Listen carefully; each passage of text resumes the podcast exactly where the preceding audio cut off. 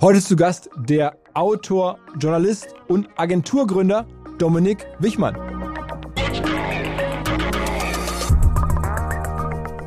Irgendwann kam ein sehr sympathischer Herr auf mich zu und sagte, sag mal, ich habe dein Buch gelesen, äh, äh, äh, das hat mir gut gefallen und meine Frau will auch ein Buch schreiben.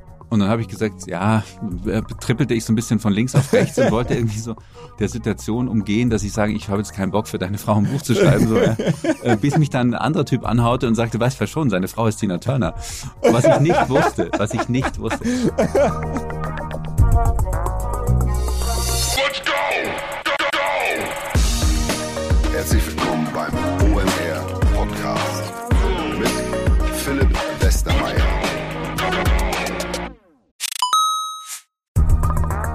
Weil die Kolleginnen und Kollegen von Instaffo, also der Jobplattform für den Tech- und Sales-Bereich, von der ich hier schon häufiger berichtet habe, mittlerweile bei uns doch groß engagiert sind hier im Podcast. Ihr hört immer wieder hoffentlich von Instaffo. Deswegen habe ich die Kollegen vor kurzem mal selber persönlich kennengelernt und war wirklich sehr angetan. Sie haben mir dazu erzählt, es gibt eine neue Finanzierungsrunde in die Firma. 10 Millionen werden da investiert. Das ganze Thema wird also immer relevanter. Daher nochmal hier mit Nachdruck der Hinweis. Wer Menschen sucht im Bereich Tech und Sales, denkt an Instaffo. Die haben da scheinbar wirklich eine neue magische Soße gefunden, wo sie über ihre Plattform ein automatisiertes Matchmaking zwischen Arbeitnehmer und Arbeitgeber ermöglichen und das ist im direkten Marktvergleich dreimal effektiver, was die Quote von Bewerbung zu Einstellung angeht. Hilft natürlich auch, dass sie bereits über 100.000 passende Talentprofile auf der Plattform haben und dass man sehr, sehr schnell ins Gespräch kommt. Innerhalb von 48 Stunden bewerben sich die ersten Talente bei den Arbeitgebern oder man kann sogar als Arbeitgeber einer vorselektierten Gruppe an Talenten aktiv eine Nachricht schicken oder sie zum Chatten einladen, um sich noch schneller kennenzulernen und zu prüfen, könnte das passen. Also nicht nur ich und die Geldgeber offensichtlich glauben an Instaffo, sondern auch mittlerweile über 1800 Firmen, darunter O2, RTL, HelloFresh, MyPoster, viele, viele weitere. Instaffo ist auf OMR Reviews bestbewertet 4,8 Sterne in der Kategorie Recruiting Plattform. Firmen, die nun Instaffo ausprobieren möchten, sehr gerne. Ihr spart außerdem 500 Euro auf die erste Besetzung, wenn ihr euch anmeldet über Instaffo mit Doppel F, instaffo.com slash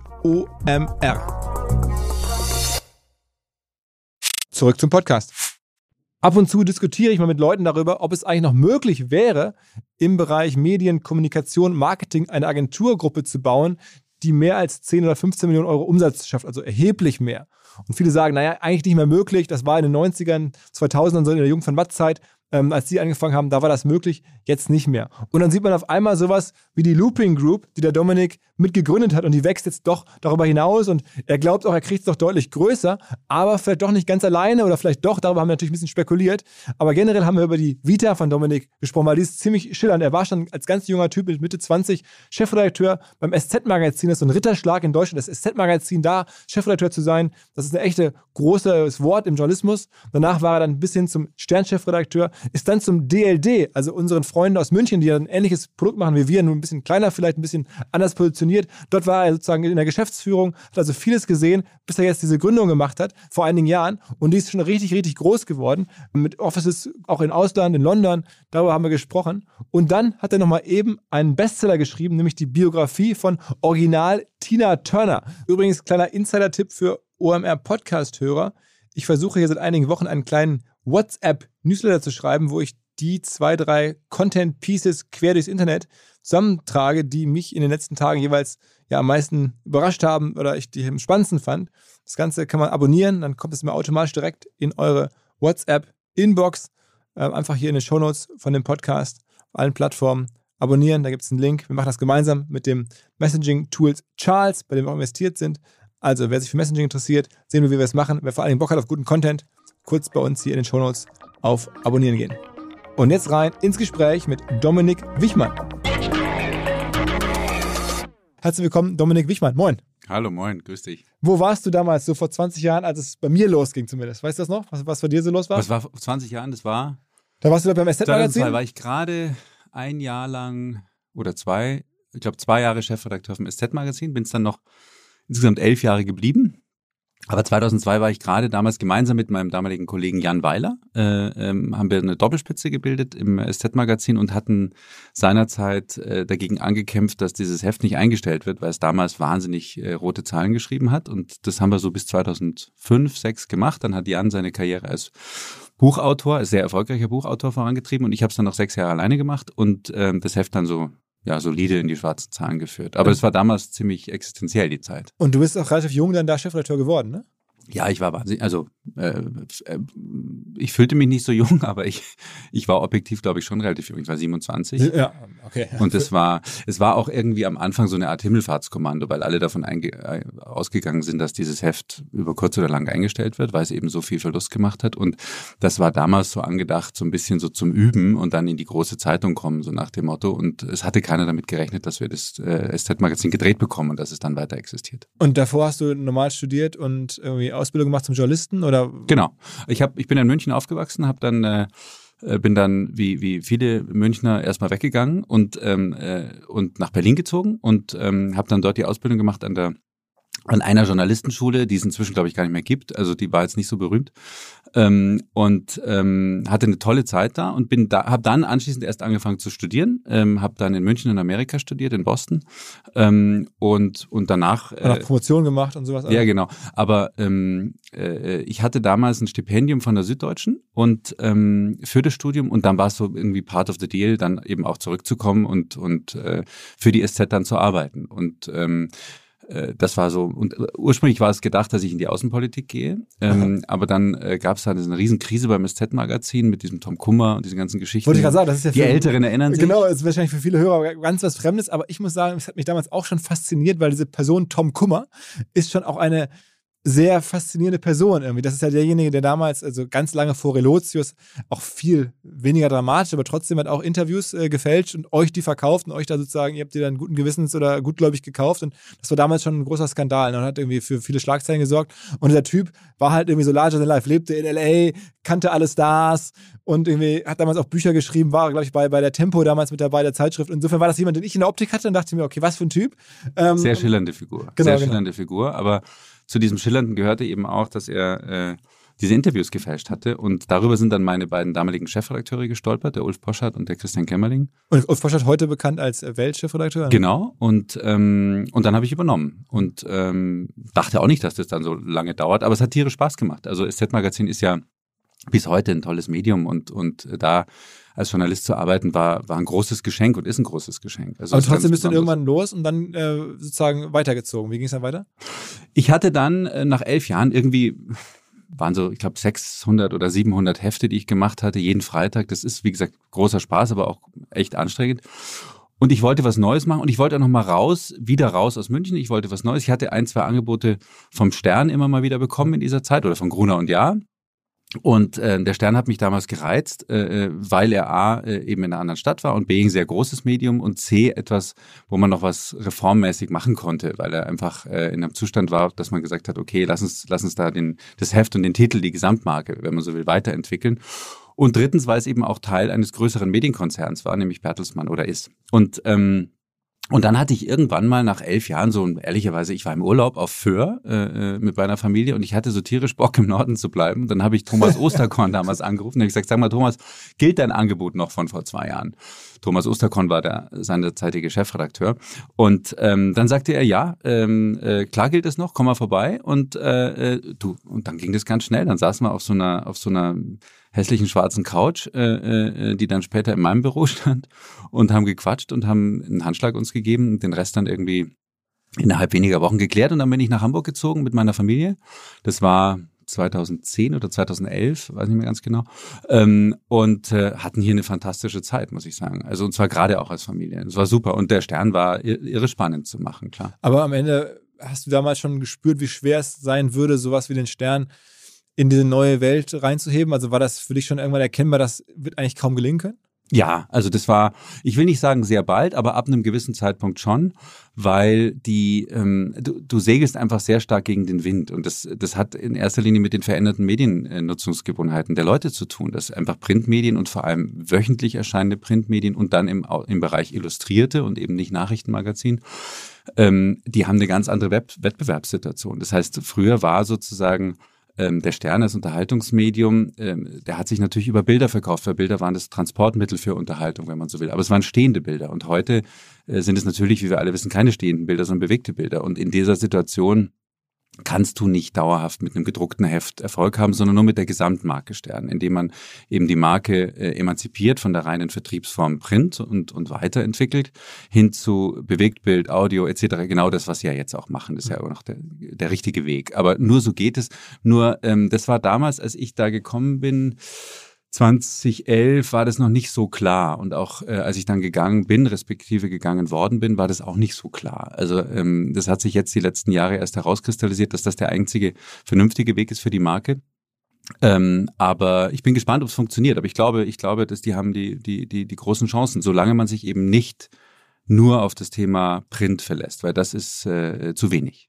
Und dann, dann ähm, bist du weitergezogen, äh, ein bisschen in die Branche, die ich jetzt auch ganz gut kenne. Du warst dann bei, sozusagen im Eventbereich, Medien und Events, so, dass damals auch so eine Schnittstelle war beim DLD, also einer der auch attraktivsten sicherlich und, und ja, einflussreichsten deutschen äh, Tech-Konferenzen damals Ja. und heute. Ja, das war ganz toll, war eine tolle Zeit, war die kürzeste Station, da war ich glaube ich nur zwei, zweieinhalb Jahre ungefähr, aber es war mit einer der, wenn nicht sogar die interessanteste Station ähm, meiner beruflichen Laufbahn, ähm, einfach deswegen, weil ich sozusagen von heute auf morgen, ich wollte nicht mehr im klassischen Journalismus bleiben, ich wollte was Neues machen und das Neue hieß für mich, dass ich quasi das, die Sprache wechseln muss. Der DLD ist eine, ist eine englischsprachige Marke. Und das fällt fiel mir schon, ich habe zwar in Amerika studiert, aber es fiel mir trotzdem schwer, von heute auf morgen quasi das Handwerkszeug so fundamental zu verändern. Das zweite war, es ging nicht mehr um ein gedrucktes Heft als Inventar, sondern es ging um eine Bühne, die man bespielen muss. Ich meine, das brauche ich dir nicht erzählen, das weißt du zehnmal besser. Aber es fiel mir zunächst einmal schon schwer.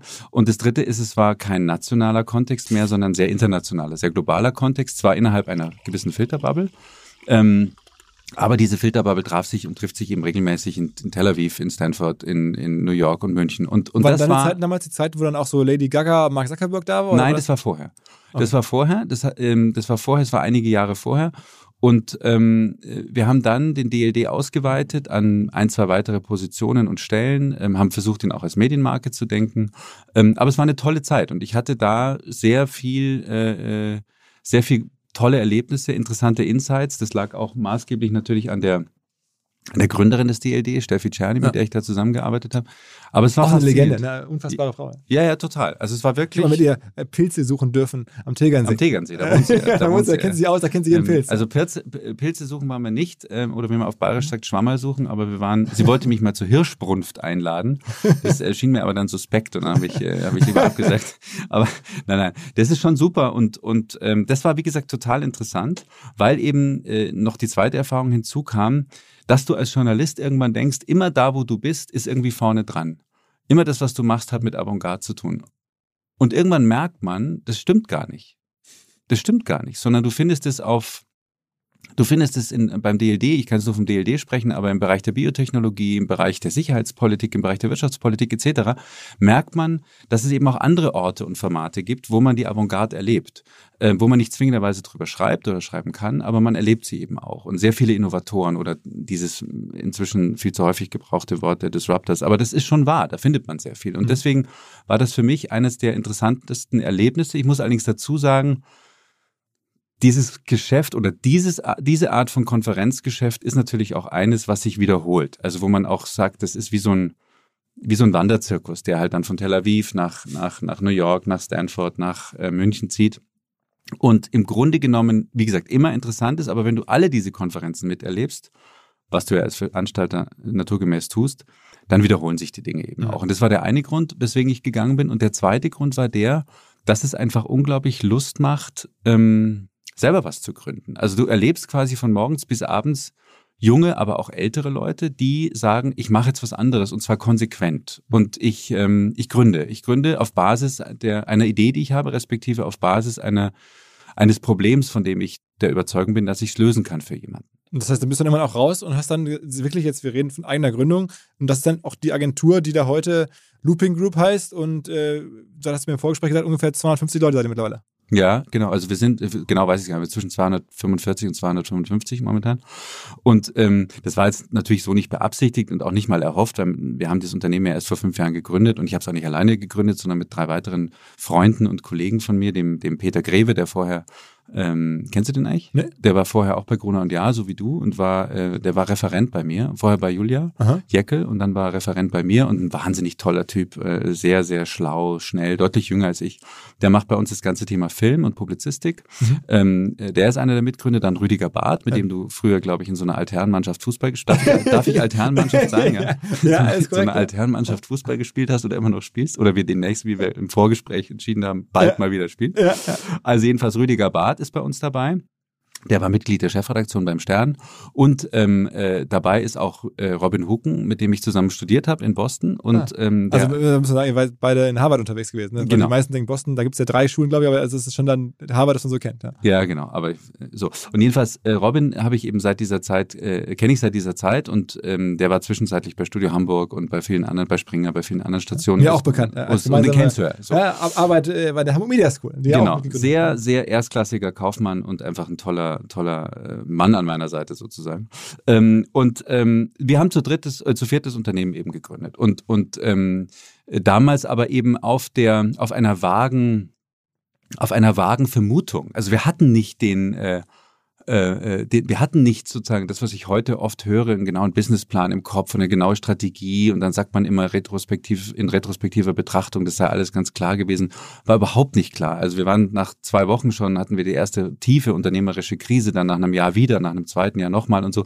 Das war ein sehr steiniger Weg. Und, Aber es, ähm, was ihr macht, ist am Ende schon auch Agenturgeschäft mit verschiedenen anderen Spielarten. Also ihr macht eine Zeitschrift, ihr habt oder Zeitschriften gekauft, äh, die ihr jetzt weiterführt.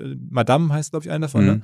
Ähm, also ein kleines. äh, Also aber, was wir machen ist, dass das, was wir machen, hat sich so ein bisschen ergeben wie die Straße beim Gehen. Das war also nicht so klar. Wir sind einfach nur gegangen. Wir haben angefangen als Agentur und innerhalb des Agenturbereichs haben wir angefangen mit dem Thema Content Marketing, weil wir das glaubten am besten zu können. Und dann haben wir nach und nach in dem Agenturbereich festgestellt, da fehlen Dinge. Ähm, da fehlen Dinge wie beispielsweise Public Relations. Ähm, da fehlen Dinge wie Innovationskommunikation. Da fehlen Dinge wie Thought Leadership, also Positionierung von Vorständen und Vorständen. Ähm, dann fehlen Dinge wie Advertising. Ähm, und das sind Dinge, die wir jetzt nach und nach dazu nehmen werden ähm, in dem Bereich der Agentur. Das Zweite, was wir festgestellt haben, ist, dass wir ähm, im Grunde genommen gewachsen sind, wo Umsatz sich ergeben hat und wo es irgendwie eine Sinnhaftigkeit ergeben hat. Und die Sinnhaftigkeit ähm, kann man vielleicht so erklären, dass wir auf einem bisschen vielleicht verkopften Theorem arbeiten, nämlich der Annahme einer redaktionellen Gesellschaft, nämlich dass wir glauben, äh, das ist eine Binsenweisheit, aber dass sozusagen heute eben nicht mehr ein Sender entscheidet, was für alle anderen wichtig ist, ein Chefredakteur, ein Intendant, eine Intendantin etc., sondern dass heute jeder, der äh, und jede, die ein Smartphone haben, ähm, letztlich selber Sender ihrer Botschaften sind und äh, dass das das gesamte Kommunikationssystem verändert und umstülpt. Und wir haben den, die, die, die Ansicht, dass das in drei Bereichen seinen Niederschlag findet. Und in allen drei Bereichen sind wir aktiv. Äh, Der eine Bereich ist eine Unternehmensberatung, der zweite, die heißt Looping Insight, der zweite Bereich ist eine Agentur, die heißt Looping Impact, die eben diese Leistungs, äh, äh, Leistungen erbringt, die ich gerade beschrieben habe. Und der vierte Bereich ist dann auch letztlich das, früher hätte man gesagt Verlagswesen oder die Publizistik. Und deswegen haben wir einen dritten Bereich ins Leben gerufen, der heißt Looping Innovation wo wir im Grunde genommen nicht Dienstleistungsgeschäft machen, sondern Bücher produzieren, Zeitschriften verlegen, Filme neuerdings machen, ähm, äh, Veranstaltungen machen wir nicht. Ähm, äh, aber, aber im Grunde genommen ähm, aus den Bereichen Video, Audio, Print, alles anbieten, was geht. Wie viele sozusagen. Zeitschriften gibt es mittlerweile? Mir ist nur die Madame begegnet. Was Na, gibt's wir haben jetzt zwei, wir haben, also wir verlegen relativ viele Zeitschriften, aber das andere sind Kundenmagazine. Ich glaube, das sind so zehn, zehn, zwölf Sag, sag mal ein Zeitschriften. paar Kunden, kannst du dich erinnern? Ähm, BMW zum Beispiel, Mercedes, ähm, äh, also, also okay, das heißt keine kleinen Kunden, da nee, macht ihr dann die Magazine. Genau. Okay. Ähm, äh, für Mercedes machen wir alle Magazine. Also Okay. alle, die es gibt sozusagen. Ach, also von- weltweit. ja, die von Headquarter, also nicht die lokalen Märkte, aber da gibt es ein, das klassische Mercedes-Magazin, was wir machen. Da gibt es ähm, äh, ein sogenanntes She's Magazine. Ähm, da gibt es äh, so ein Luxuskundenmagazin, also und ein Klassikmagazin, was was wirklich ausgesprochen gut ist. Ähm, das sind sozusagen die Corporate Magazines und dann gibt es, haben wir irgendwann eben von einem, von einem vor zwei Jahren oder eineinhalb Jahren haben wir festgestellt, Mensch, ähm, wir sind ja viele von uns kommen ja aus der Publizistik. Wieso machen wir denn nicht Dinge auch selber? Also wieso entwickeln wir nicht eine Logik? Ähm, die darin besteht, dass wir die Zielgruppen bespielen mit, mit gutem Content, äh, der eben nicht Werbung ist und, und, und auch nicht als Werbung empfunden wird, weil es eben keine Werbung ist. Ähm, und versuchen dann in diese Zielgruppen hinein im Grunde genommen unsere Expertise zu bringen und letztlich auch unsere Marken zu bringen. Und aus dem Grund haben wir angefangen. Wir haben dann eine sehr, sehr etablierte deutsche Modemarke, das älteste deutsche Modemagazin, die heißt Madame, haben wir gekauft äh, vom Bauer Verlag, ähm, was ein ziemlicher Stunt damals war. Mhm. Und ähm, haben die gekauft und haben dann erstmal äh, festgestellt, dass äh, unmittelbar nach dem Kauf eine Million Anzeigenumsatz abgemeldet worden ist, weil der zweite Lockdown in Kraft getreten ist. Und da ist dann schon ein bisschen so das Wasser, spürten wir so bis zur Oberkante Unterlippe so ein bisschen. Ähm, aber nichtsdestotrotz, dieses Jahr oder letztes Jahr haben wir schwarz mit schwarzen Zahlen abgeschlossen, bauen da jetzt eine Plattform drauf. Ist ja auch krass, dass dann so ein Heft, ne? Weil viele Hörer werden wahrscheinlich mal damals gar nicht sofort äh, als, als Leser kennen, trotzdem eine Million Anzeigenumsatz mal wegfällt. Das heißt, der muss ja mal da gewesen sein, das muss sogar noch mehr da gewesen sein, was man ja, äh, äh genau, genau, du zeigst, da darf ich sagen, also du zeigst mir gerade hier vier Millionen Anzeigenumsatz mit so einem. Ja, ja schon scheiße, wenn dann 25 Prozent wegfallen. Ja, klar, ne? aber trotzdem mhm. ist natürlich erstmal krass, nochmal sich zu vergegenwärtigen, wie groß so umsatzmäßig so Magazine sind, die ja jetzt publizistisch gar nicht so vielen Leuten jetzt was sagen unbedingt, aber halt einer sehr, sehr relevanten Zielgruppe halt. Ne? Ja, ja, total. Und, und jetzt bauen wir das halt sukzessive um zu einer Plattform, die heißt Maison Madame, ähm, die dann eben weitergeht als nur ein gedrucktes Heft. Und das war auch von Anfang an geplant, muss man sagen.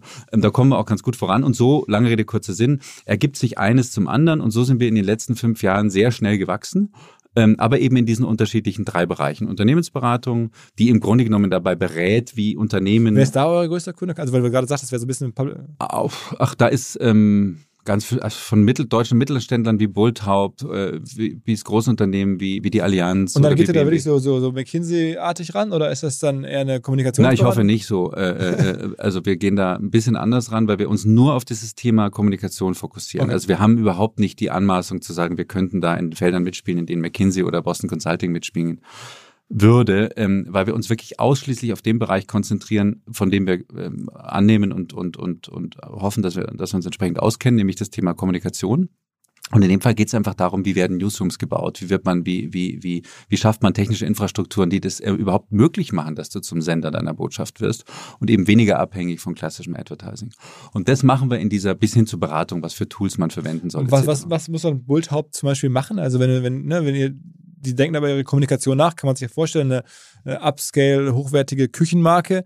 Ähm, wie stellen die sich auf die neue Welt ein? Was sagt ihr denen? Also sollen, ne, führt ihr dann deren Accounts auch, dass dann sozusagen ihr die äh, Social Media Accounts von denen übernehmt oder wie muss man sich das vorstellen? Also konkret zu einzelnen Kunden kann ich jetzt nichts sagen, aber äh, am Beispiel Bulltub ist, glaube ich, relativ faszinierend, dass der CEO Mark Eckert äh, sehr genau erkannt hat, dass sozusagen die Marke Bulltop eben auch eine Medienmarke ist und nicht eben nicht nur eine Marke, die Küchen produziert, sondern eine Medienmarke ist und als Medienmarke sich entsprechend verhalten und kommunizieren muss.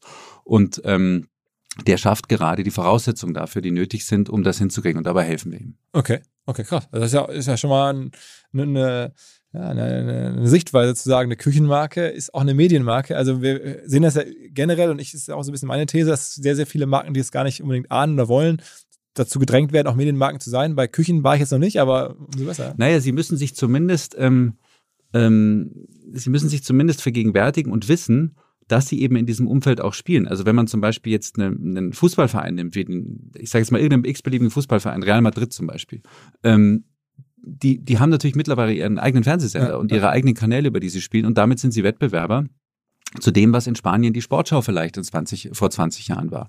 Und, und gleiches gilt natürlich auch für, für ähm, nimm das, was ich vorhin erwähnt habe, äh, das Klassikmagazin eines deutschen Automobilherstellers. Ähm, da sind Infos drin, die sind schon sehr valide. Natürlich ist es klar mit einer Absenderschaft auch, aber das ist für die Fans von diesen Fahrzeugen natürlich die Bibel. Und ähm, da muss alles tausendmal recherchiert sein, super Stimmen und so. Ähm, und in hochwertigster Qualität produziert werden. Und damit sind sie natürlich auch Wettbewerber zu anderen am Kiosk zum Beispiel erhältlichen Printmagazinen über irgendwelche Oldtimer. Und, und das ändert sich total, weil eben heute jeder ein Sender seiner Botschaft sein kann. Ähm, und ich glaube, das Ausmaß ist immer noch nicht, das Ausmaß dessen, was man so abstrakt als redaktionelle Gesellschaft bezeichnet, das ist noch gar nicht so angekommen. Aber wie du auch richtig sagst, das betrifft auch viele Marken, die sich meines Erachtens gar nicht darüber bewusst sind oder nicht, noch nicht so sehr bewusst sind, was für, was für Möglichkeiten das beinhaltet, aber auch was für Gefahren. Man mhm. denkt immer nur über die Gefahren nach im Kontext irgendwelcher Shitstorms, aber ähm, Shitstorm können nur Marken bekommen, die auch medial wirksam sind. Ja. Und ähm, das ist etwas, äh, was sich stark ändern wird die nächsten Jahre. Und darauf, auf dieser Annahme sozusagen beruht das Leistungsversprechen äh, äh meines Unternehmens. Hinweis auf Findling. Findling ist eine sehr erfolgreiche SEO-Agentur, die bis vor einiger Zeit noch Webstube hieß und mir vor allen Dingen deswegen ins Auge gestochen ist, weil ihre Masterclass beim OMR-Festival ruckzuck ausverkauft war. In Minuten wollten Menschen hören, was die Kollegen von Findling zum Thema SEO zu sagen haben. Ein Grund dafür sicherlich die Referenzen. Findling arbeitet unter anderem für Firmen wie Snox, Ergotopia, Dermanostik oder mein BAföG. Der Fokus ist also, Firmen über Performance SEO beim Wachsen zu helfen. Wer herausfinden möchte, ob sich für ihn auch SEO lohnt oder die Ansätze von Findling vielleicht konkret lohnen, der kann sich eintragen. Es gibt keinen Sales Call, sondern eine kostenlose Beratung unter findling.de slash OMR. Also auf der Landingpage eintragen und dann gibt es eine Beratung, wenn es richtig gut läuft, vielleicht von Maurice Marinelli, dem Gründer persönlich.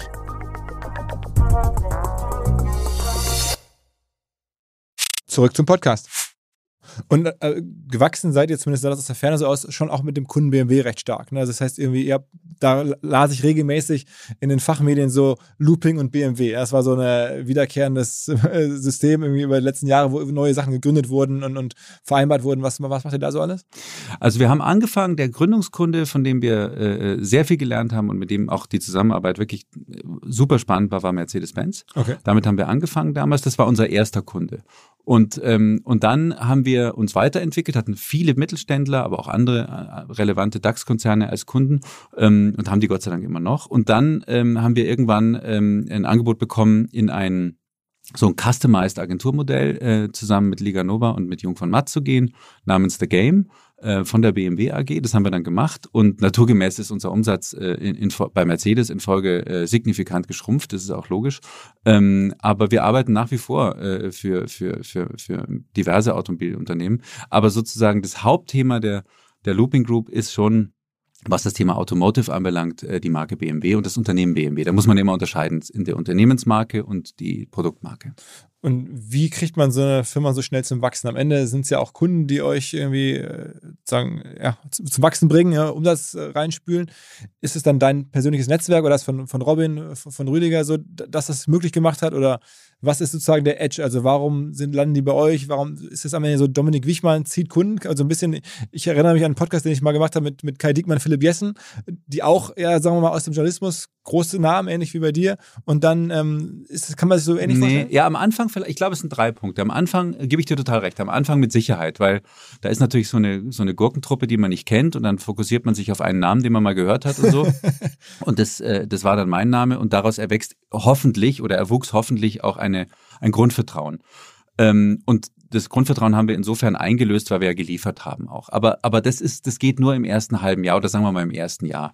Danach war es wichtig, im Grunde genommen, ähm, sich nicht zu definieren als Disruptor oder sowas, sondern wir, wir, wir glauben schlichtweg, neue Probleme unserer Kunden auf eine gute und schnelle Art und Weise lösen zu können. Das heißt, wir haben immer mehr jetzt die Produkte, unsere Produkte äh, bei der Looping Group in Vordergrund geschoben, ähm, die letztlich Probleme von Kunden lösen. Ich selber löse ja kein Problem. Ich gebe ja sozusagen mit meinem Namen nur das Versprechen ab, dass, das, äh, dass die Problemlösung einigermaßen gut funktioniert. Aber am Ende ist es ein Produkt und es sind es bei 250 Leuten, sind es natürlich 249 andere Leute, die äh, auf dies maßgeblich ankommt und weniger auf mich. Und, und deswegen ähm, haben wir eigentlich den Fokus des Unternehmens sehr, sehr stark auf die auf, auf, auf Produkte gelegt und auf die Lösung von Problemen mittels dieser Produkte. Was ist sozusagen euer bestverkauftes Produkt, wenn man so will? Also was ist sozusagen das, die Einstiegsdroge oder was ist das sozusagen der beste bei Zalando, der, der, der weiße ähm, Adidas-Sneaker, was ist das bei euch?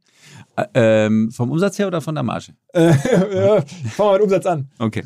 Also letztlich der Newsroom-Bau. Das ist für uns ein ganz wichtiges Produkt, dass wir quasi für große Unternehmen News-Infrastrukturen schaffen und, und letztlich diese Verschmelzung oder diese Zusammenarbeit, das macht jedes Unternehmen anders zwischen, zwischen B2B-Kommunikation, also äh, äh, Public Relation und einerseits und andererseits B2C, also Marketing, ähm, dass das besser orchestriert wird, als das in der Vergangenheit der Fall war. Weil wir schon erleben, dass in vielen großen Konzernen beide Units, wenn, wenn sie nicht unbedingt sich umarmen, äh, nicht unbedingt äh, äh in Freundschaft zueinander verbunden sind, geschweige denn zusammenarbeiten. Und das funktioniert mal schlechter, mal besser. Ähm, es gibt Unternehmen, da funktioniert es sehr gut, aber eben nicht bei allen. Und das gibt es inzwischen auch bei Mittelständlern. Und da sozusagen eine konsistente Infrastruktur zu schaffen, die es beiden Stakeholdern ermöglicht, sowohl Marketing als auch Kommunikation effizient ähm, äh, zusammenzuarbeiten und dabei ähm, letztlich zweierlei Dinge zu erreichen, nämlich erstens alle Daten in einen Data Lake zu, hineinzukatern und zweitens ähm, äh, zu garantieren, dass, dass, äh, dass die Kosten auch im Griff bleiben. Ähm, und drittens auch noch mit One Voice äh, to the Customer zu sprechen. Diese, dafür braucht es eine technische Infrastruktur, dafür braucht es Abläufe, Workflows und das sind letztlich Dinge, die man sich aus Redaktionen abgucken kann, aus großen Redaktionen, wie die das machen. Und das ist ähm, dieses Power Room Prinzip, so nennen wir das, ist sozusagen eines unserer Kernprodukte, mit dem wir auch inzwischen wirklich ähm, große Erfolge erzielt haben. Wenn jetzt hier jemand zuhört, Messbare Erfolge. wenn jetzt hier jemand zuhört und jetzt nicht irgendwie BMW oder Mercedes ist, aber sagt, okay, klingt ja ganz interessant, was für eine Unternehmensgröße muss man haben vom Umsatz her, was muss man einplanen, wenn man jetzt bei euch sagt, ich will jetzt auch so ein Power Room bestellen sozusagen? Ich glaube, das beginnt bei einer Unternehmensgröße von normalen Mittelständlern. So ab 200 Leuten beginnt sowas, weil da merkt man, dass das schon Sinn macht. Ich sage dir ein anderes Beispiel, wo das im Kleinen wahnsinnig viel Sinn gemacht hat. Wir haben, ähm, wir haben ja die gesamte Kommunikation weltweit für Tina Turner gesteuert und in, in allen in allen Facetten sozusagen oder machen das immer noch. Ähm, äh, und da, da ist ein Film beinhaltet, der bei HBO gelaufen ist. Dein Buch, da, war, da, da ist noch nebenher ein Buch geschrieben über Tina Turner, eine, eine Biografie und die ist auch ein Bestseller geworden. Das müssen wir gleich nochmal ausführlich besprechen. Genau. okay. Deswegen sage ich es nicht. Aber sozusagen Buch spielt auch eine oder Print spielt eine Rolle. Dann gibt es ein Musical, was in Broadway läuft, auch hier in Hamburg und so weiter. Ähm, so, also mit anderen Worten, unterschiedlichste Fliehkräfte auf die Marke einwirken. Und die Frage war natürlich, wie kann man diesen Fliehkräften entsprechende Bindungskräfte entgegensetzen? Wie kann man dafür sorgen, dass das nicht alles komplett durcheinander geht, dass das äh, sozusagen aus einer Hand ist, dass die gleichen Botschaften gesendet werden, dass die konsistent sind und dass nicht die sozusagen im Musical was anderes behauptet wird als in dem Buch und was anderes als in dem Film und so weiter und so fort. Und ähm, selbst da hat sich sozusagen eine eine technische Infrastruktur nur für eine einzelne Person, gut mit einem großen äh, äh, Volumen, äh, an Reichweite. Aber selbst da hat sich sozusagen die Schaffung einer technischen Plattform und Infrastruktur schon gelohnt, um das zu koordinieren, um eben zu gewährleisten, die Leute, die sage ich jetzt mal, ein, ein äh, What's Love Got to Do With It, den Remake mit Kygo sich anhören im vorletzten Sommer, ähm, dass diejenigen auch davon mitbekommen, wenn, ähm, wenn der Film bei HBO launcht und solche Dinge. Und Und das ist dann irgendwie zum Teil irgendwie CRM tatsächlich, also dass ihr da wirklich E-Mail, genau.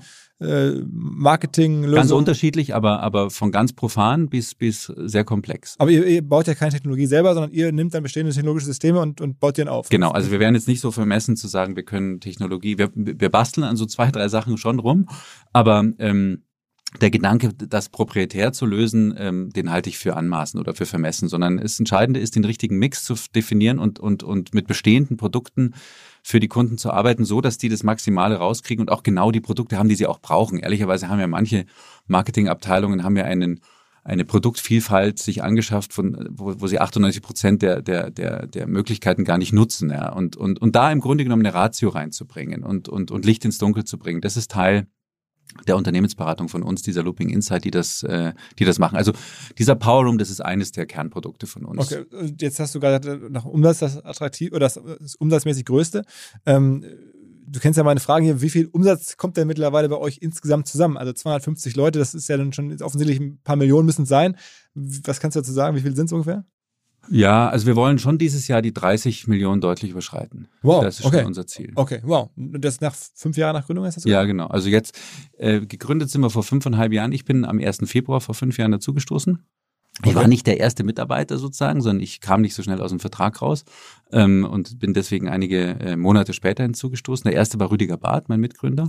Ähm, und äh, aber de facto fünf Jahre, wobei man dazu sagen muss, Philipp, die ersten, die, das erste Jahr habe ich mit meiner Frau zusammen äh, Stabilo-Stifte bei Staples bestellt äh, und, und drei, vier andere Sachen gemacht. Also da, da, da wächst du ja nicht so, da, sondern da baust du ja erstmal sozusagen Grundlagen auf und in einer, in einer totalen Naivität. Ähm, also die wirkliche Wachstumsphase trat nach ein- einem Jahr nach Gründung ein und, und war dann am stärksten während Corona, muss man sagen. Da sind wir am stärksten gewachsen. Weil da sind so viele Firmen gesagt haben, Digitalkommunikation ist Genau, wichtig. Genau, genau. Das war eigentlich der Hauptgrund, dass die, das, was wir vorher gebetsmühlenartig wiederholten, nämlich zu sagen, dass man die Customer Journey eben nicht nur physisch denken muss, sondern vor allem digital, all diese Themen, die, die, die du in deinem Podcast rauf und runter besprichst, all die, diese Dinge waren auf einmal nicht mehr eine Mutmaßung, sondern waren auf einmal eine Selbstverständlichkeit. Also wir erinnern uns doch alle an die ersten Tage des Lockdowns. Ich meine, es gibt, gab deutsche Unternehmen, die zwei Jahre lang mit dem Betriebsrat diskutiert haben, ob man Slack einführt oder nicht und tausend Gründe gefunden haben, warum man es nicht machen soll. Und dann vergingen vier Stunden während der ersten äh, Lockdown-Phase und, und diese Dinge wurden einfach entschieden und gemacht. Und, und, und ich finde, es hat ja auch was enorm für sich. Und, und in diesem Sinne waren viele Themen, die vorher ja, wo man vorher sich gesagt hat, brauche ich das denn wirklich und ist denn digital so wichtig? Es klingt fast lächerlich jetzt ja in, in, in, rückwärtiger Betrachtung, aber so war es ja. Die waren auf einmal selbstverständlich und, und, und es war ein Klima der Möglichkeiten, muss man sagen. Natürlich war das irgendwie alles schwierig und war alles unberechenbar, aber wir haben damals bei uns gesagt, wir sind jetzt 100 Leute, lass uns angreifen, lass uns versuchen, die, die Probleme zu lösen, die jetzt entstehen. Und es sind ganz viele Probleme und ganz viele Probleme erfordern ganz viele Lösungen. Und, ähm, und wir sind rausgekommen jetzt aus der Pandemie eben mit, mit äh, doppelt so vielen Leuten. Und auch mittlerweile ein Büro in London, ich glaube in München seid ihr offensichtlich, Hamburg. München, Hamburg, Berlin. Ah. Oh, entscheidend ist jetzt aber in den letzten Jahren gewesen London, weil wir eben die äh, sozialen Kanäle für BMW weltweit betreuen. Und ähm, das machen wir alles aus London raus. Ähm, Weil man da besser die Muttersprachler bekommt. Ja, also es war natürlich eine, eine riskante Sache. Da haben uns auch einige den Vogel gezeigt, als wir gesagt haben, wir machen das. Äh, es war eine Woche nach Brexit. Ähm, und es war mitten in der, in der ersten dramatischen, in England ja sehr dramatischen äh, Corona-Phase. Und da haben wir ein Büro aufgemacht in, in Shoreditch in London. Und da arbeiten inzwischen 48 Kollegen wow, wow. und Kolleginnen. Und ähm, also Shoreditch ist ja so ein bisschen das, weiß ich nicht, das Kreuzberg. So ein bisschen das, das OMR-Viertel von, äh, von, die, von Schanze, London. Die Schanze, die Schanze von London. Nur ein bisschen größer, ja. Ja, ist auch echt toll. Also ich war, äh, das Absurde ist, ich war vor wenigen Wochen zum ersten Mal da. Wir haben die Leute alle online eingestellt ähm, und mit tollen Kollegen vor Ort. Ähm, aber ähm, äh, nein, super, super, super, super Kollegen, wahnsinnig tolles, wahnsinnig gutes Talent. Äh, du hast natürlich einen ganz anderen Wettbewerb in London und eben Muttersprachler. Und, und das spielt schon eine Rolle, gerade wenn es um Feinheiten geht in der Sozial Social Media Communication, spielt es eine große Rolle. Und wir bauen jetzt den Standort sukzessive auch auf mit eben anderen Leistungen aus dem Portfolio, nämlich Public Relation oder ähm, Advertising wird eine große Rolle spielen. Ähm, aber auch das ganze Thema, dieses verlegerische Investment von uns. Also man muss dazu sagen, dass ein, ein ich kann es nicht, weiß es nicht die genaue Prozentzahl, aber ich würde sagen, diese Looping Innovation, das ist unsere Publishing Unit, die hat mit Sicherheit inzwischen 20 Prozent, trägt die zum Gesamtumsatz bei. Und das ist für uns natürlich auch eine Möglichkeit, Risiken ein bisschen zu streuen und, und nicht alle Eier in einen Korb zu legen. Ähm, und, und diversifiziert auch ganz gut, weil es auch für die Mitarbeitenden sehr, sehr spannend ist zu sagen, Mensch, ich kann, ich kann auch mal bei einer Serie mitarbeiten, die dann womöglich bei Netflix äh, lauf, laufen wird ähm, äh, und macht da drei Monate mit oder umgekehrt. Leute, die bei, aus dem Publishing oder im reinen Publishing-Bereich sind, können auch mal einen Kunden beraten. Also ihr, seid schon sozusagen in dem Sinne wirklich auch so ein bisschen Plattform, dass ihr halt eigene Inhalte macht, äh, siehe auch Madame ähm, und dann siehe, das wollte ich dich mal fragen, auch äh, dein Buch. Also ich meine, du hast jetzt, glaube ich, zwei Bücher geschrieben, beide sind sehr gut gelaufen. Das letzte äh, ist äh, die Tina Turner Biografie. Wie kommst du oder wie kommt Tina Turner an dich? Wie komm? Das war echt total absurd. Also ich habe erst ein anderes Buch, äh, ich habe geschrieben, muss man dazu sagen, ich habe es geghostwritet. Das ist ja nochmal ein Unterschied. Ja. Ich habe vorher auch eigene Bücher gemacht, aber Ghostwriten, da bist du ja im Grunde genommen äh, Bauchredner für jemand anderen. Und ähm, der erste Fall war, als ich beim Stern raus war, rief mich Guido Westerwelle an, der damalige, äh, nee, da war schon raus aus der Politik und war schwer krank. Ähm, war schwer krank, lag in Köln auf einer, auf einer ähm, äh, Krebsstation und rief mich an und sagte, Mensch, ähm, äh, hätten Sie, hätten Sie jetzt Zeit und Lust, ein Buch für mich zu schreiben oder für mich zu ghostwriten, mit mir zusammen das zu machen? Und dann habe ich gesagt, ja, äh, äh, ja, ich hatte ein Jahr lang Wettbewerbsverbot und, und davon war ich ein halbes Jahr auf Reisen mit, mein, mit meiner Familie und das andere halbe Jahr dachte ich mir, bevor es dir langweilig wird, schreibst ein Buch.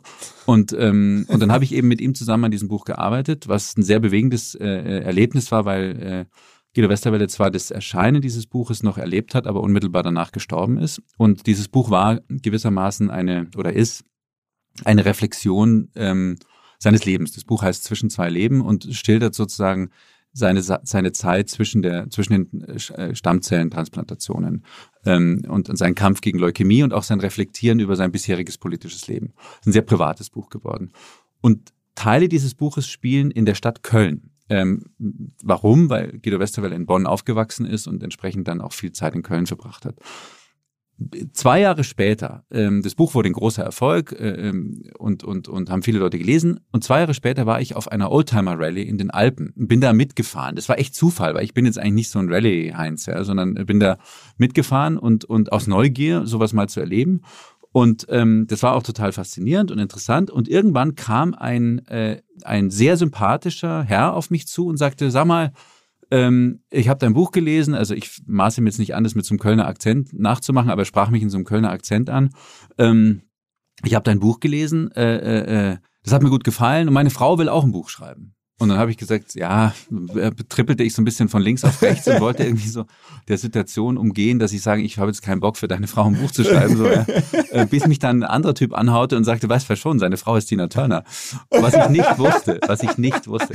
Ähm, und dann habe ich gesagt, okay, also dann stellt sich natürlich die Sache anders. Ich habe es trotzdem abgelehnt, äh, weil ich hatte, ähm, ich fand es irgendwie merkwürdig als weißer Mann, der in, in, in einem Vorort von München aufgewachsen ist, die meine Stimme oder, oder einer, einer, einer, einer, einer, schwarzen Frau aus Amerika die äh, 30 Jahre älter ist als ich, äh, meine Stimme zu geben. Da, wir haben einen völlig anderen ähm, Erfahrungshorizont. Und das ist mir bei Guido Westerwelle schon sehr schwer gefallen. Ähm, äh, und zwar jetzt nicht deswegen, weil er homosexuell war und ich nicht, sondern weil er einfach ein völlig anderes Leben lebte. Das heißt, als Ghostwriter ist es schon schwierig, sich in das Leben des anderen hineinzuversetzen.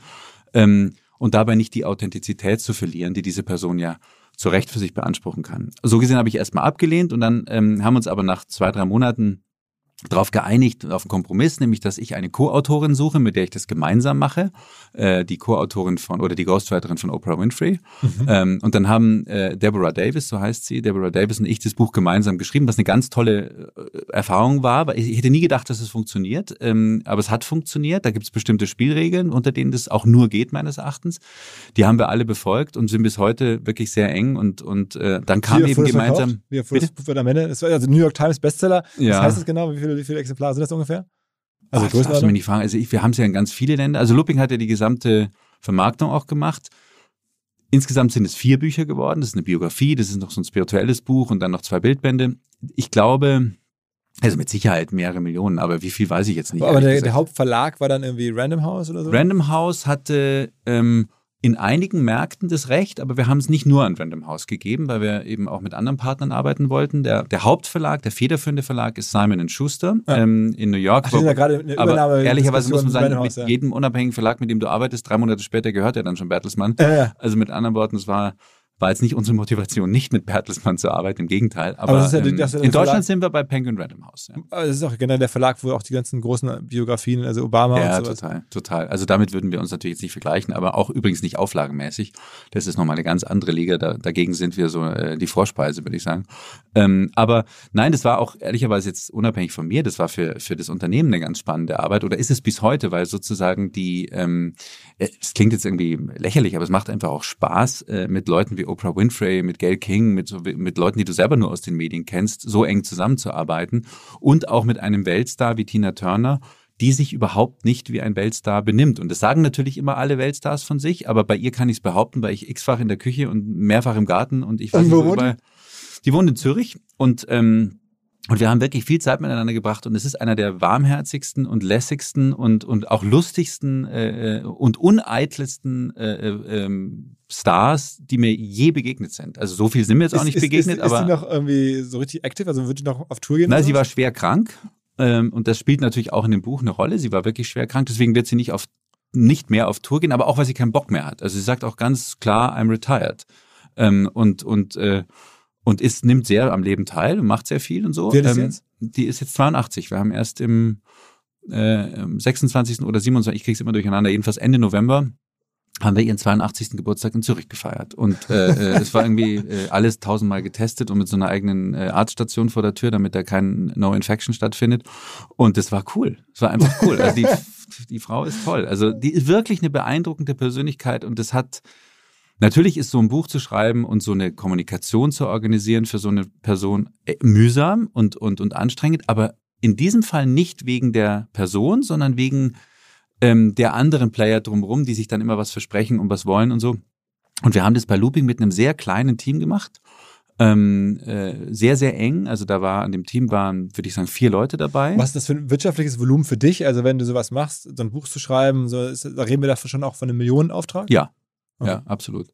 Absolut, das schon. Aber ich meine, Tina Turner, ich habe jetzt mal gerade im Kopf drüber nachgedacht, die ist ja selber auch als Unternehmen, wenn man das so sehen will, die Marketing Turner ist wahrscheinlich irgendwie Lifetime auch mehrere hundert Millionen wahrscheinlich. Also ich glaube, wir beide müssen uns um das finanzielle Wohlergehen von Frau Törner an der Stelle keine Sorgen machen. Das ist alles, alles in Ordnung, zumal sie ja unlängst ihre Rechte an BMG verkauft hat. Ist das, ist das öffentlich, der, der Ähm, Deal? Der, der Deal, die Tatsache ist öffentlich, die Summen sind natürlich nicht öffentlich, aber ich glaube, ähm, äh, auch da muss man sich keine Sorgen machen. Also wir reden dann, ich habe es ja gesehen bei einigen anderen Namen, da sind das teilweise Summen so von zwei, drei, 400 Millionen, die dann da äh, im, Raum Also stehen. bei den anderen Namen habe ich es auch gehört, bei Tina, äh, wie gesagt, kann ich es jetzt nicht kommentieren, aber ähm, aber ich denke schon, ich meine, sie ist einer der größten lebenden äh, äh, Rockstars und Popstars und ähm, äh, das deswegen, weil sie eben sehr viele erfolgreiche äh, Songs äh, äh, publiziert hat. Und ähm, die ja noch immer gespielt werden, rauf und runter. Also so gesehen, ich glaube, dass die Rechte schon was wert waren. Du hast, du hast gerade, ähm, oder ko- kommt noch ein anderes Buch von dir? Also ist das Buch Nee, ich Thema für habe äh, ich hab sowohl mir als auch meiner Frau versprochen, keine Bücher mehr zu schreiben. Ähm, äh, und ähm, ich, da- daran werde ich mich auch halten, weil es ist schon, am Ende ist es echt ein Schlauch. Also ich merke, ich habe wahnsinnig Lust. Also neulich kam der Rüdiger Barth, mein Kollege und Mitgründer, auf mich zu, ob wir nicht äh, ein Buch zusammen machen. Und da machen wir jetzt tatsächlich so ein bisschen, schreiben wir so ein bisschen Ping-Pong hin und her ähm, und, und so nächtliche E-Mails. Und es macht schon irre Lust, aber, aber das hat immer so was Verführerisches, ein Buch anzufangen, aber es hat etwas echt Abturnendes, es zu beenden. Ja, ja. Ich habe es auch mal erlebt. Aber sag mal, du hast gerade kurz angedeutet, ähm, dass die Chance lasse ich mir natürlich nicht entgehen. Nicht nur das umsatzstärkste Produkt, sondern auch das margenstärkste Produkt. Das wollte ich noch kurz einschieben. Was wäre das denn? Ja, ähm, da bin ich natürlich schmallippig, was das betrifft, aber diese Produkte findet man bei uns vor allem in der in der Beratung, Mhm. ähm, also in der Looping Insight. Ähm, äh, und da geht's um die, die, da geht's um, um, um im Grunde um alle Bereiche, die mit, mit der Schaffung auch von News-Infrastrukturen zu tun haben, weil schlichtweg in den, im Beratungsgeschäft die Margen höher sind als im Content, in der Content-Produktion. Aber Content-Produktion hieß ja dann auch zum Beispiel, ihr betreut dann auch Accounts dauerhaft. Also es Ja. gibt dann irgendwie Firmen, wo hinter dem Account der Firma in Wahrheit dann ihr sitzt. Ja, also inzwischen ist es so, dass wir in der Social Media Redaktion, da sitzen, ich nagel mich nicht fest auf die Zahl der Personen, aber ich würde schon sagen, dass da inzwischen 25 bis 40 Leute äh, äh, arbeiten. Das hängt immer ein bisschen ab von den von den jeweiligen Ereignissen, die eine Rolle spielen. Also da ist eine da ist eine internationale und durchaus äh, äh, starke Redaktion vorhanden.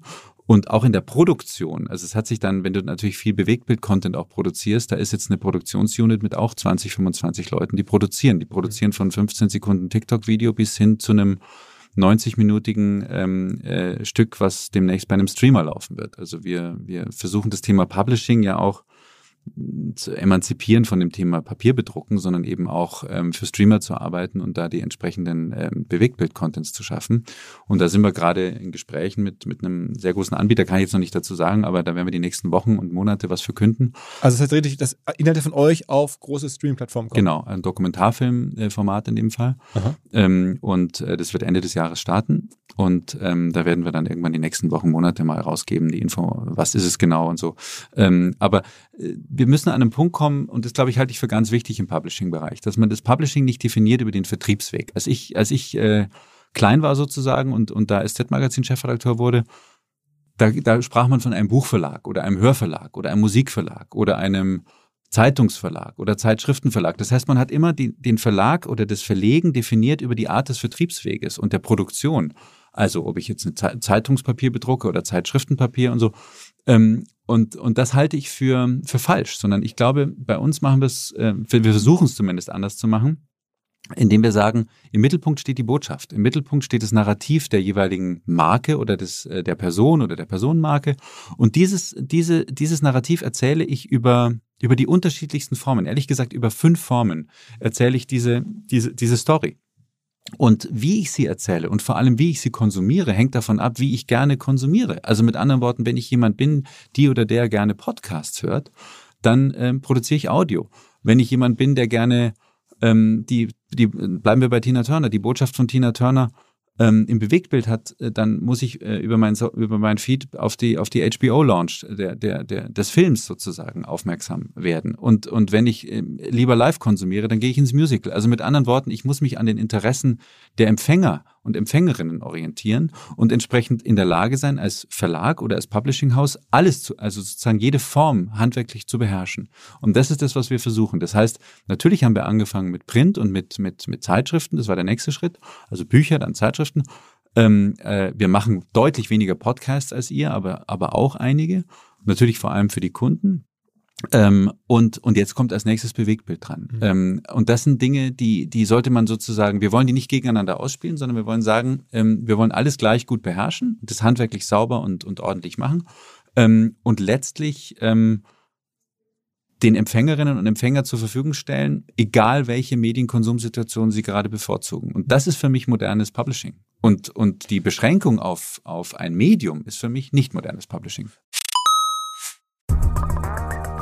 Unser neuer Partner Metricool hilft euch dabei, Social Media Accounts leichter zu verwalten und den gesamten Social Media Arbeitsalltag, den man so hat, zu verbessern. Also man kann zum Beispiel Content im Voraus planen, man kann alle Nachrichten aus einer Inbox weg beantworten, man kann alle seine Anzeigenkampagnen managen, man kann Reports erstellen in wenigen Minuten, vieles, vieles mehr und je nachdem in welcher Kategorie oder welchem Plan man sich bei Metricool die Software einkauft, kann man noch weitere Features, wenn man sie denn braucht, hinzunehmen oder halt weglassen. Firmen wie der FC Barcelona, KFC oder Adidas nutzen Metricool und ihr könnt es kennenlernen unter Metricool, ein Wort, Metri und dann cool, wie halt cool mit Doppel-O.com slash de und mit dem Gutscheincode OMR 2024 gibt es für die ersten 30 Tage gratis den Plan eurer Wahl. Man kann übrigens auch immer im kostenlosen Plan bleiben, wenn man nicht upgraden möchte. Alle Infos metricool.com slash de. Metri mit i, cool.com, ein Wort, slash de. Zurück zum Podcast. Aber jetzt so eine Doku, die ihr davor habt, irgendwie jetzt sagen wir mal, bestenfalls, weiß ich nicht, für Netflix oder Amazon oder sowas, die ist dann schon auch mit einem Kunden zusammen? Oder Nee. ist, das ist dann wirklich euer Originär, sagt, wie, ich habe was gesehen, Genau. das würde ich gerne machen, das finde ich einen spannenden Stoff und dann macht ihr das und verkauft es quasi an eine Plattform. Genau, ist also nicht im Dienstleistungsgeschäft angesiedelt, sondern ist im, im Mhm. klassischen, in der klassischen Publizistik, im Ist, Publishing. ist denn das generell so, oder würdest du sagen, da ist schon ein Trend, wenn man jetzt mal guckt, ich habe ja gerade schon gesagt, es gibt mehrere so Medienpersönlichkeiten dieser Generation, Gabor Steingart sicherlich mit, äh, mit, mit, mit Pioneer, jetzt Kai Diekmann, ähm, du mit dem Team. Ähm, ist das schon so eine Entwicklung, wo du sagst, das, da kann man schon vom Trend sprechen? Rauszugehen aus den klassischen ähm, äh, ja, Medienhäusern oder Verlagen damals und jetzt am Ende eigene Sachen zu bauen? Also, ähm, als ich noch auf der Journalistenschule war, hieß es immer, drei ist ein Trend. Ähm, so gesehen gebe ich dir da recht, aber gleichzeitig war es natürlich auch ironisch gemeint, ähm, dass drei immer gleich ein Trend sind. Ich glaube, die, die Geschichten von Gabor, von, von Kai Dickmann ähm, und mir sind, sind wahrscheinlich zu unterschiedlich, ähm, um, um, um da irgendwie sozusagen einen kleinsten gemeinsamen Nenner zu finden. Ich glaube, der kleinste gemeinsame Nenner ist, dass ähm, wir alle rausgegangen sind aus etablierten, System, aus etablierten Verlagssystemen und versucht haben, das, was wir vorher gemacht haben, in, ähm, in einer in einer selbstständigen Entität irgendwie zu verwirklichen. Wobei ich dazu sagen muss, in meinem Fall war nie der Plan, ein Verlagshaus zu bauen äh, oder ein Medienhaus. Das war nicht der Plan. Dazu wird es immer mehr. Also es wird immer mehr zu so einem Medienhaus der Gegenwart, aber ähm, das war nicht der Plan, sondern der Plan war zunächst einmal eine erfolgreiche Agentur aufzubauen. Und inzwischen ist es so, dass das Unternehmen Looping Group eben auch eine Agentur besitzt Hm. aber eben zwei weitere äh, äh, unternehmerische Felder. Ähm, bei, bei Kai ist es meines Wissens so, dass er sehr, sehr stark auf das Thema oder sie sehr stark auf das Thema Social Media setzen im deutschsprachigen Bereich. Ähm, die sind im deutschsprachigen Bereich meines Erachtens stärker als, als wir. Dafür sind wir im internationalen Bereich relativ stark.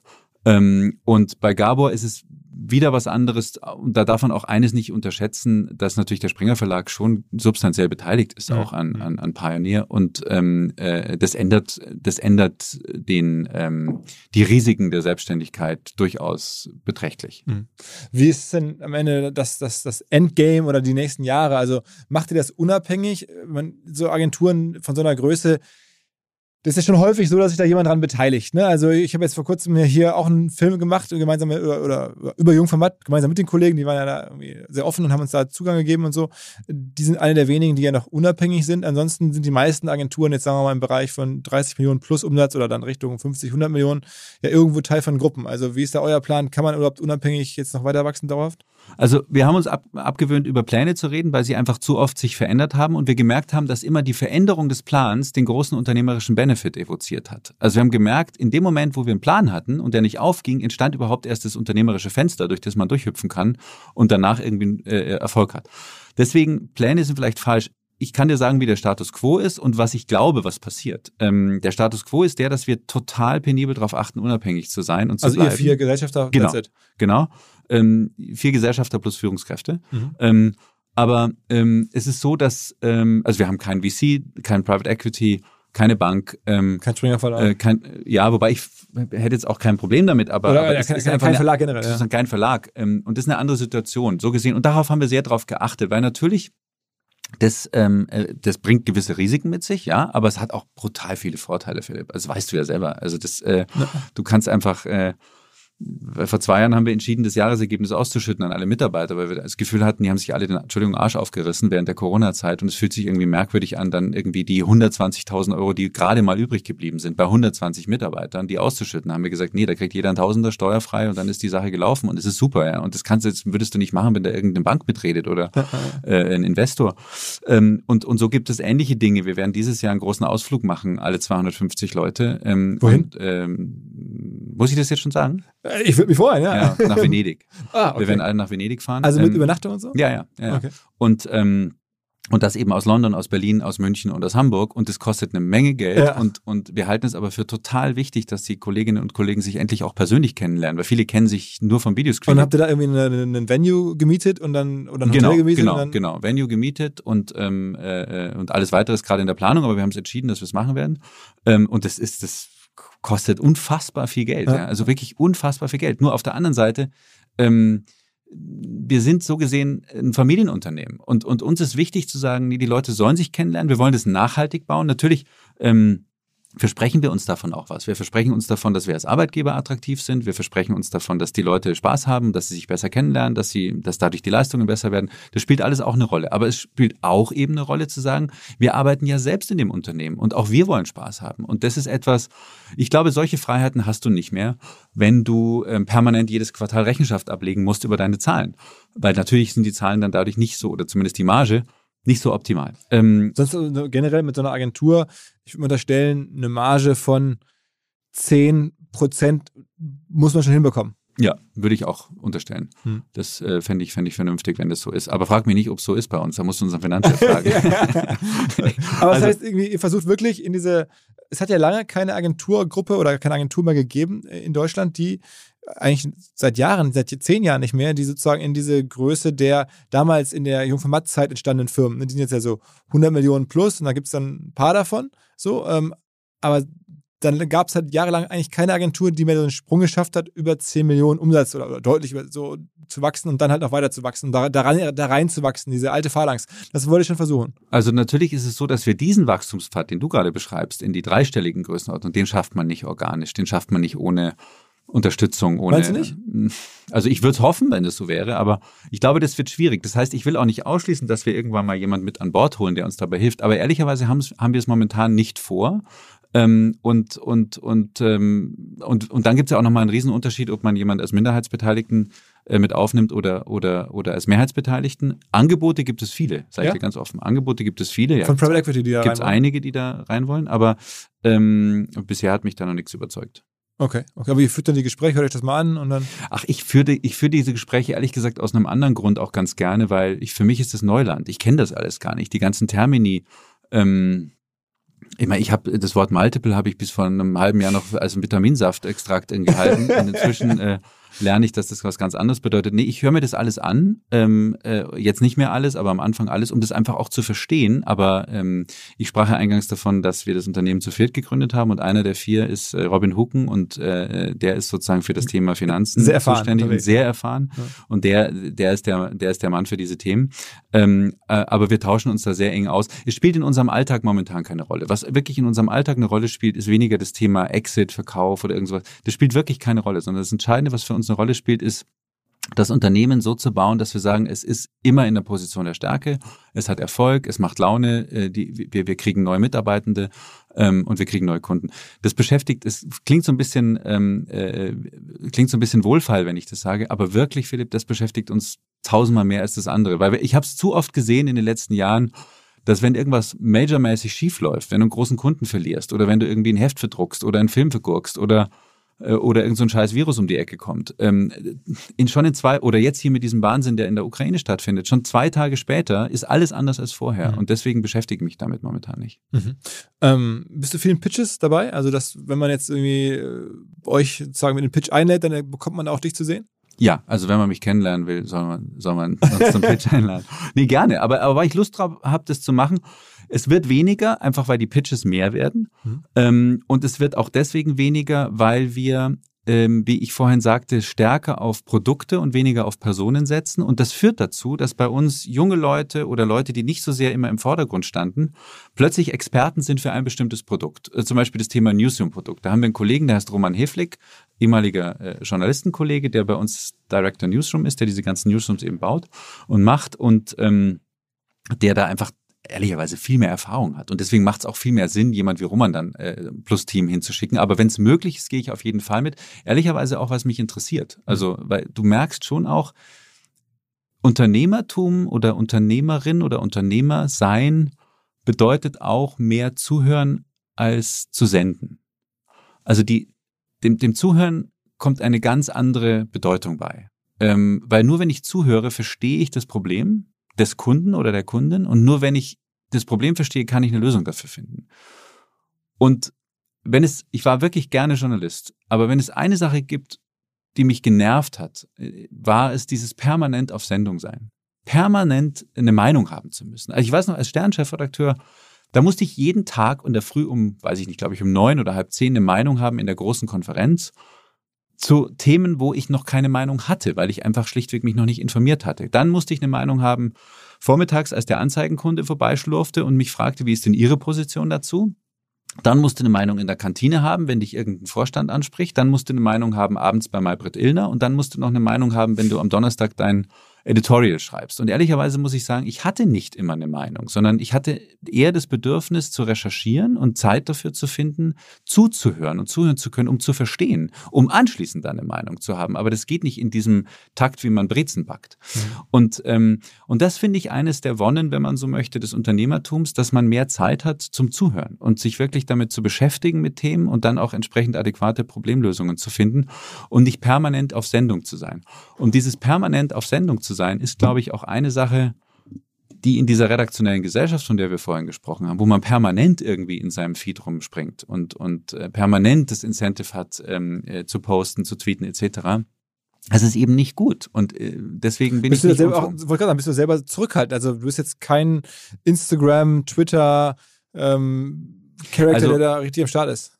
Also gemessen an, an deinen sonstigen Gästen bin ich da wenig am Start. ähm, ich bin, ich bin äh, bei Instagram am Start, in Anführungszeichen, dadurch, dass ich ab und zu mal ein Foto von etwas poste, was ich schlichtweg schön finde, in, so einer, in, in seiner ganzen Banalität des Wortes schön. Ähm, äh, aber äh, naiv, wenn man so will. Bei Twitter siehst du mich nur als kopfschüttelnder äh, Zeitgenosse, der sich die Sachen anschaut und sagt, seid ihr denn des Wahnsinns zum Teil? Also ich beobachte es natürlich, aber Also Ähm. alle diese, diese Mischung von alle sind Virologen zu alle sind Außenpolitiker und Also so. ich, da fehlt mir, wie soll man sagen, da fehlt mir im Zweifelsfall vielleicht sogar das Selbstbewusstsein oder die Überzeugung, dass das alles äh, nötig ist. Also da bin ich eher zurückhaltend, anderen Medien relativ zurückhaltend auch. Also ich versuche es zu verstehen, aber ich versuche letztlich eben nicht permanent auf Sendung zu sein. Natürlich bedeutet das nicht, dass, ich, wenn du mein LinkedIn-Feed anschaust, natürlich bin ich da präsent, ja, klar. Aber ähm, nie privat und, und, und nie, wie ich finde, überflüssig. Und ich will das auch gar nicht verurteilen, wenn andere es machen. Ich sage nur, it's not my cup of tea. Okay, okay, okay. Also, ähm, wir haben äh, viel gelernt über so journalistische Lebenswege und jetzt auch äh, mal Agenturunternehmer-Lebenswege. Mal gucken, wo der noch hinführt. Also, wir werden es auf jeden Fall ähm, eng verfolgen. Und mein Gefühl ist, irgendwas wird dann noch kommen. 30 Millionen Umsatz, das ist wahrscheinlich noch nicht das Ende der Fahnenstange. Ähm, also, äh, wir äh, behalten es im Blick. Wir freuen uns. Ich habe dich hier gerade schon eingeladen. Im Mai, vielleicht können wir dich im Mai bei uns auch nochmal irgendwo sehen oder treffen auf dem Festival. Ähm, liebe Grüße an die ganzen Kollegen. Wie gesagt, einige davon kenne ich noch recht gut, auch aus Hamburger Zeiten. Vielen, vielen Dank fürs Vorbeikommen. Danke, lieber Philipp, war sehr, war sehr schön. Danke dir. Jo, ciao, ciao. Ciao. Der Traum einer jeden CMO, eines jeden CRM-Managers ist es doch, einen neuen Kanal zu finden, wo ich Menschen erreichen kann und über den ich dann auch direkt Umsatz aufbauen kann. Und genau das ist halt WhatsApp. Viele haben es noch gar nicht gesehen, bis heute nicht und vor allen Dingen nicht gesehen, dass dahinter Software nötig ist, um halt WhatsApp richtig im professionellen Kontext auf die Straße zu bringen. Einer dieser Partner, der sowas perfekt macht, ist Charles. Wir kennen die, wir sind da selber Nutzer und zum ganz kleinen Teil auch investiert. Was sie zum Beispiel machen, ist folgendes. Ihr verbindet euer Shopsystem via Charles direkt mit WhatsApp. Und natürlich könnt ihr auch Emasis oder Klaviyo als CRM-Systeme für eine bessere Cross-Channel-Kommunikation nahtlos verbinden. Am Ende braucht man natürlich Telefonnummern, muss Leute anschreiben, weil dann kann man nicht nur Käufe initiieren über WhatsApp, sondern man kann auch gucken, ob jemand etwas in den Warenkorb gelegt hat und ihn dann wieder später aktivieren durch einen erneuten WhatsApp-Push. Also das System ist mittlerweile sehr, sehr ausgeklügelt. Es entstehen wirklich relevante Umsätze über den WhatsApp-Kanal dank Charles. Das Ganze ist natürlich auch DSGVO-konform und ISO-zertifiziert. Also, wer Lust hat, mehr zu verstehen und wissen möchte, wie das Zusammenspiel von Shopsystem und WhatsApp funktionieren kann, erhält alle Infos dazu unter hello-charles.com slash omr. hello-charles.com slash omr. Zurück zum Podcast. Dieser Podcast wird produziert von Podstars bei OMR.